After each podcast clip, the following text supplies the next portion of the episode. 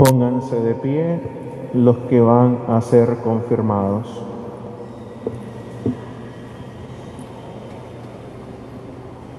Reverenderísimo Padre, con alegría y júbilo le presento a estos adolescentes que quieren recibir de su mano la efusión del Espíritu Santo, ya que de su bautismo le dieron la promesa de que un día recibirían la plenitud del Espíritu por medio del sacramento de la confirma.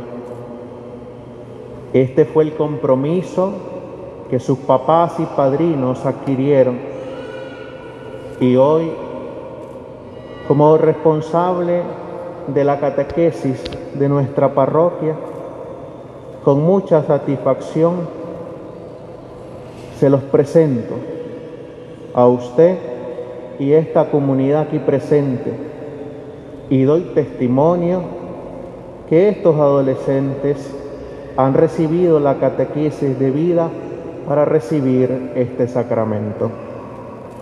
Con mucha alegría, basados en el testimonio que el Padre Eliar ha dado, aceptamos, recibimos a este grupo de hermanos menores para que hoy sean confirmados en la fe. Todos decimos, te damos gracias, Señor. Gracias, Señor. Siéntense, por favor. En toda relación es importante, básico, es cuando falla la comunicación, pues esa relación termina no existiendo o nunca ha existido. Y digo esto porque hoy hemos escuchado tres lecturas. Una del libro de Samuel, otra de la carta de San Pablo a los romanos y este hermoso evangelio. En ellos, en estos textos, hay una constante, la comunicación.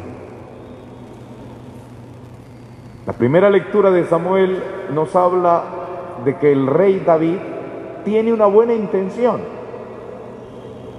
y se la comunica a Yahvé a través de un intermediario, un profeta que se llama Natán. Y la buena intención es que le quiere hacer una casa, porque hasta el momento el arca de la alianza, que simboliza la presencia de Dios, ha estado en una tienda de campaña, en un toldo. Y David quiere hacerle una casa, o sea, un templo pero es la intención manifestada a través de un intermediario. No se la dice a Dios en la cara. Dios de la misma manera le responde a través de Natán. No vas a ser vos el que me va a edificar una casa a mí. Acordate lo que eras. Un pastorcito ahí que arriaba ovejas y yo te saqué y te llevé hasta donde estás, hasta ser rey de que no vas a ser vos el que me vas a hacer una casa. Soy yo el que te voy a construir una casa. Y es cuando viene la promesa de la descendencia de David. Por eso Jesús será de la estirpe de David, porque es el cumplimiento de la promesa hecha por Dios a David. Pero es como hay un diálogo, pero hay un intermediario. La comunicación todavía no es buena. ¿Por qué? No siempre los intermediarios comunican las cosas como deben ser. Es más, a veces tergiversan el mensaje y atrofian las relaciones. La imagen del otro no es correcta y por eso es mejor. Pero ¿cómo comunicarse directamente con Dios? ¿Cómo? San Pablo en la segunda lectura lo dice, que Cristo nos vino a revelar con claridad el misterio que había estado escondido desde antiguo. O sea, para nosotros poder comunicarnos con Dios, Dios tuvo que quitarse el velo, que revelarse. De repente uno ve a ustedes con esa mascarilla como yo y no los reconoce. Se quitan la... Ah, si sos vos. ¿Eh? Se quitó el velo Dios para que hubiese una mejor relación. Jesús es la revelación del misterio escondido por los siglos. Cuando Jesús viene, entonces la comunicación ya es directa. Ya podemos entrar en diálogo con Dios. Hay una apertura. Dios se abre a nosotros y nosotros deberíamos abrirnos a Dios dando como resultado pues la salvación eterna. Queridos hermanos, en ese texto del Evangelio que hemos escuchado, nosotros encontramos a, un, a una criatura hablando con una fluidez con lo sobrenatural. Esa criatura es María, porque como ella nació sin pecado, es purísima, es inmaculada, puede comunicarse sin pena el que es pecador agacha la cabeza delante de Dios. Por eso nosotros en la misa rezamos primero el yo confieso y nos golpeamos el pecho. Porque delante de Dios que es santo, santo, santo, tres veces santo, nosotros pecadores pues nos sentimos indignos. Y la comunicación es así como cabizbajo. En cambio la Virgen María lo hace con el ángel que representa a Yahvé de una manera fluida, porque ella no tiene vergüenza de sí misma, es pura. Dios la creó purísima, concebida sin pecado, y por ello se presenta en una fluidez de comunicación con Dios impresionante. Allí encontramos un prototipo de lo que debe ser la comunicación con Dios. Fluida, serena, tranquila, abierta, sincera, transparente y de apertura al compromiso. Por ello, queridos hermanos, el mensaje de la liturgia de la palabra hoy nos invita a ser abiertos con Dios, acercarnos a Dios ya que Él se nos acercó primero, a no tener miedo de tener en nuestras vidas a Dios, a no tener miedo de recibirlo en el hogar. Me ha gustado mucho ver en estados hoy oh, estos días, que muchos hogares no se han quedado solo con el arbolito de Navidad, sino que están poniendo pesebres, pesebritos chiquitos. Es un símbolo de que esa familia se está abriendo a Dios. Está queriendo comunicarse con Dios. Preparó ese encuentro con Dios. Esa corona que hoy ya está encendida en las cuatro copas, porque ya estamos en el cuarto domingo de Adviento, nos indica que ha habido una preparación. Y muchos de ustedes han tenido esa corona en sus hogares y domingo a domingo han ido encendiendo cada vela. Y hoy enciende la cuarta, han preparado con la corona, con el nacimiento en sus hogares, han preparado ese encuentro, se han abierto, se están abriendo al encuentro con Jesucristo, que viene a revelarnos el misterio escondido desde siglos y abre la comunicación. El puente que se había roto en Jesucristo no es restaurado, es hecho de nuevo para que nosotros nos comuniquemos con Dios. ¿Qué nos trae ese diálogo con Dios, ese encuentro con el Señor? Bueno, humanamente, terrenalmente, nos da el crecer en valores, lo que ayuda a la relación con los demás. Porque esa presencia del niño, de Dios entre nosotros, me da paz interior. Y cuando yo tengo paz interior, tengo paz con los demás. Cuando yo por dentro estoy mal, mi relación con los demás es mala. Yo estoy colérico, yo estoy ansioso, yo estoy frustrado, yo estoy temeroso, no tengo paz. Y lo reflejo, lo reflejo con los demás.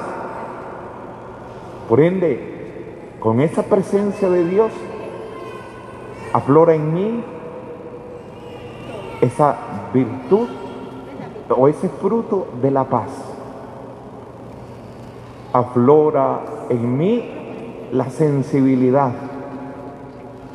Me vuelvo más caritativo porque ese don hermoso que está en Jesús, niño, me dice a mí, si Él lo dio todo por mí, yo debo dar algo por los demás. Porque significa si Él dio todo por este, este vale mucho. Y yo algo. Aflora en mí. Por eso en Navidad nos damos regalos. Porque nos nace la caridad. Compartimos muchas cosas. Cuando vemos necesidad en otro, con facilidad. Lo mostramos en esa campaña que hicimos por los hermanos de la costa atlántica. ¿Cuánto mandamos? Camionadas, furgón de cosas les mandamos.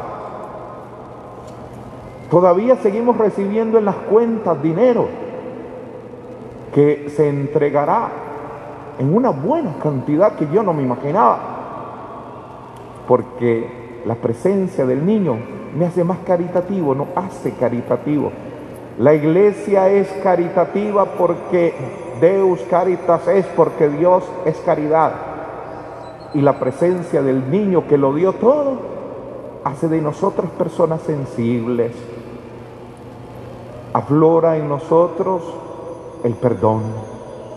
Ese niño viene a reconciliar el mundo entero. Por eso es noche de paz, noche de amor, porque ese niño viene a traer reconciliación, perdón.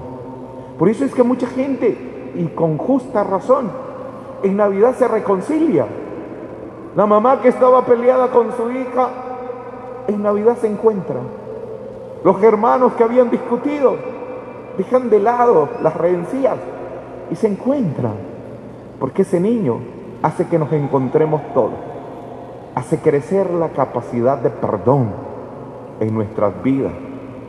Y por ello es que la Navidad se vive en familia. Porque la familia se acerca, se perdona, olvida las rencillas. Aflora en nosotros la esperanza. Porque creíamos que todo estaba perdido, que la muerte aniquilaba todo, que todo terminaba el día que moríamos. Pero la presencia de ese niño me dice que no. Él empieza a morir desde que nace y empieza a morir para darme vida. He venido para que tengan vida y la tengan en abundancia. Por eso es que se fortalece la esperanza, porque ya nada nos apartará del amor de Cristo. ni el hambre, ni la desnudez, ni la persecución, ni la muerte. Todo lo puedo en Cristo que me conforta. Él viene pues a fortalecer nuestra esperanza para iniciar un 2021 con ganas, con objetivos, con metas, con propósitos, con promesas a Dios, con visión, con objetivos, porque ese niño viene a fortalecer nuestra esperanza. Por ello, mis queridos hermanos, es necesario que nos abramos, como David en su diálogo con Yahvé y sus buenos propósitos, confiados en lo que dice Pablo, que Cristo vino a revelar el misterio escondido y nosotros lo podemos ver. Con base en ese testimonio de diálogo entre la Virgen María y el emisario de Yahvé, nosotros como ella estemos abiertos en estos días. No nos perdamos de semejante experiencia. Cada momento vivámoslo con intensidad. Este, por ejemplo, el de la misa, el de traer a mi niño a bautizarlo, el ser padrino, el tener hoy en la casa un cristiano más, porque hoy empieza a ser cristiano el abrirme hoy al Espíritu Santo para que me regale los dones y pueda ser yo un testimonio de la fe. Vivamos estos momentos intensamente y los momentos que siguen en estos días. Cuánto me ha gustado ver las posadas en las tardes.